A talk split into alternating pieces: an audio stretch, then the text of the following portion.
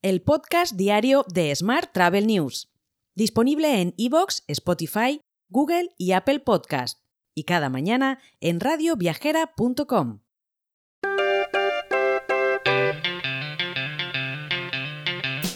Saludos y bienvenidos, bienvenidas un día más al podcast de Smart Travel News.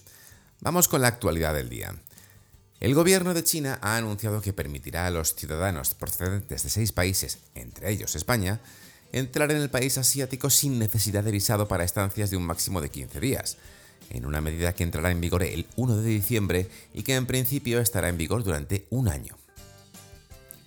Más temas. La Asociación Cultural Internacional de China y el grupo Trip.com han firmado un acuerdo estratégico para poner en marcha el programa Nihao China, que incluye la grabación y producción de vídeos promocionales a nivel global y una campaña de comunicación digital homónima. Además, el acuerdo tiene como objetivo crear una plataforma de servicios para el turismo receptor y organizar actividades conjuntas en los diferentes eventos como la Feria de Turismo Internacional de China.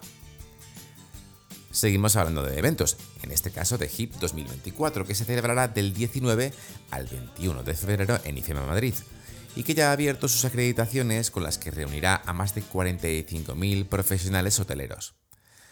Por primera vez, la cumbre acogerá foros dedicados al nightlife y las tecnologías exponenciales, y albergará workshops prácticos para mejorar la gestión de los bares, restaurantes y hoteles.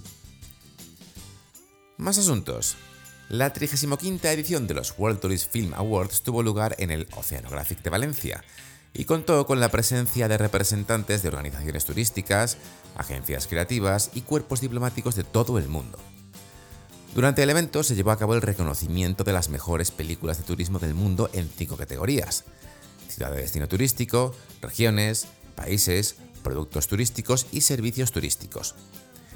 Algunos de los galardonados fueron Switzerland Tourism, Turkey Tourism, la Agencia Catalana de Turismo, entre otros.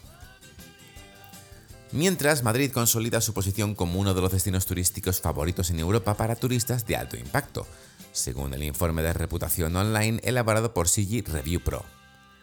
Con un índice de reputación online del 85,6%, Madrid es la cuarta ciudad mejor valorada en Europa y supera a Barcelona, París, Milán o Londres. Por su parte, Uber continúa con su expansión en España y llega a Ibiza. A partir del próximo miércoles 29 de noviembre, ibicencos y visitantes tendrán a su disposición los servicios de taxi, Uber Comfort, el servicio VTC Premium y Uber Van para grupos de hasta 6 personas. Y la Mesa del Turismo de Gijón, formada por los agentes públicos y privados turísticos de la ciudad, pone en valor los certificados de calidad, accesibilidad y sostenibilidad y lanza los premios Trayectoria, estos premios pretenden reconocer la contribución de las empresas y servicios de Gijón en el desarrollo de un sector turístico más competitivo y responsable.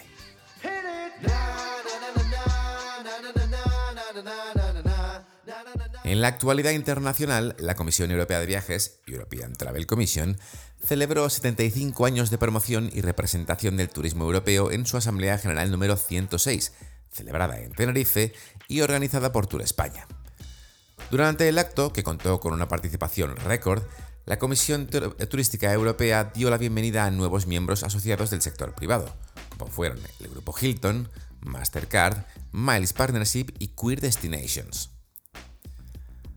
Por su parte, los hoteleros europeos, durante la Conferencia Europea de Inversión en Hostelería de Álvarez and Marshall, han afirmado que están buscando espacios en blanco en sus carteras y oportunidades para aumentar su cuota, sin embargo, advirtieron de que la situación es difícil, ya que en Europa la mayoría de las nuevas aperturas de hoteles se producen mediante conversiones.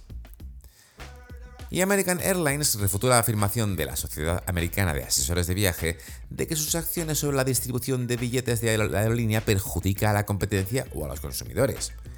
Además, calificó esta queja de frívola compilación de retórica y alegaciones sin fundamento.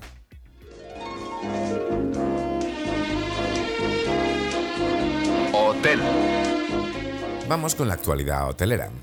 CEAT y la consultora PricewaterhouseCoopers han presentado los datos de evolución del sector alojativo y pronostican una buena temporada de invierno con perspectivas superiores a los niveles prepandemia.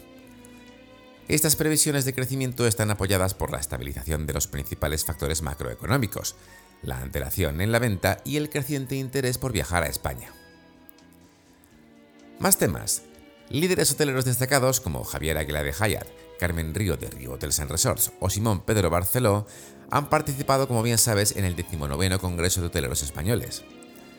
En la mesa redonda La visión de los CEO discutieron estrategias futuras para la transformación del sector turístico, abogando además por una mayor colaboración y financiación institucional, incluso solicitando un PERTE para zonas maduras.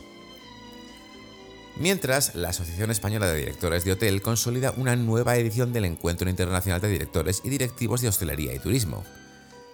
El evento, que tendrá lugar en diciembre en la ciudad de Madrid, reunirá a más de 35 profesionales y expertos que, entre otros temas, hablarán sobre destinos inteligentes, revenue, marketing, nuevas tendencias, herramientas y venta directa. Seguimos hablando de eventos porque Keitel ha reunido en Lisboa a más de 100 hoteles en su convención anual en Portugal. La compañía sigue apostando por crecer allí, un mercado que reúne un alto porcentaje de hotelería independiente y grupos locales muy grandes, segmentos ambos en los que Keitel concentra su aportación. Más asuntos. Sercotel ha firmado un nuevo acuerdo de distribución con Choice Hotels EMEA. Durante los próximos meses, esta colaboración les permitirá desarrollar actividades comerciales y de marketing a nivel europeo.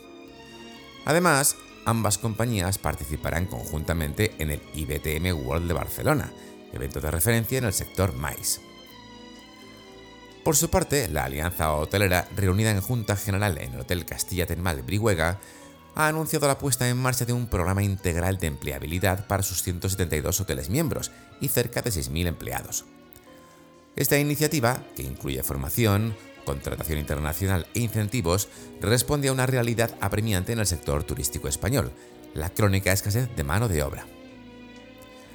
Por último, te cuento que el Departamento de Cultura y Turismo de Abu Dhabi ha anunciado la creación de una academia de vanguardia especializada en gestión hotelera allí, para septiembre de 2024. La academia será administrada y dirigida por Le Roche, con el objetivo de fomentar el talento local en los Emiratos Árabes Unidos y en el resto de la región. Te dejo con esta noticia. Mañana, por supuesto, más actualidad turística. Hasta entonces, feliz lunes y feliz semana. Si quieres apoyar este podcast, déjanos tus valoraciones y comentarios en Spotify, Evox o Apple Podcast.